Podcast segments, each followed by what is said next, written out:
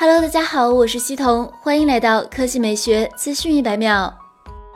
苹果并不是放弃了屏下指纹，而是当时这个技术体验并不好，所以他们才转投人脸识别的。据外媒最新报道称，苹果在今年三月份就已经向美国专利商标局递交了屏下 Touch ID 的专利申请，现在已经获得了这一专利。从专利描述上看，苹果会在这个专利的基础上，把那种真实的物理按压的效果运用到新技术，比如说需要真的按压进行识别，比如说按压的那种物理反馈感的模拟。另外，上述专利苹果已经开始使用。新发布的 MacBook Pro 十六上的 Touch ID 其实已经使用了光学传感器进行识别。之前其实就有消息称，苹果正在研究屏下指纹技术，未来会将其运用到自家的产品上。Apple Watch 先行，接下来是 iPhone。事实上，苹果也确实在 iPhone 上引入屏下指纹，这样除了可以降低成本，让手机摆脱千篇一律的刘海屏造型外，还能够丰富现有的产品线。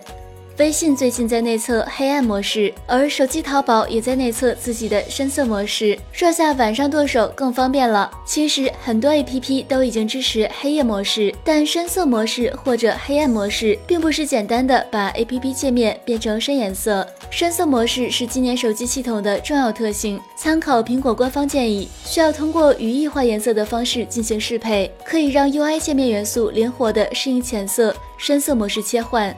其中，语义化颜色是指通过用途来对元素 UI 进行定义描述，而不是具体的颜色值。目前，iOS 版手机淘宝已初步完成深色模式适配，正进行小范围内测。感兴趣的可以关注淘宝设计公众号获取。安卓版的深色模式正在开发中。好了，以上就是本期科技美学资讯百秒的全部内容，我们明天再见。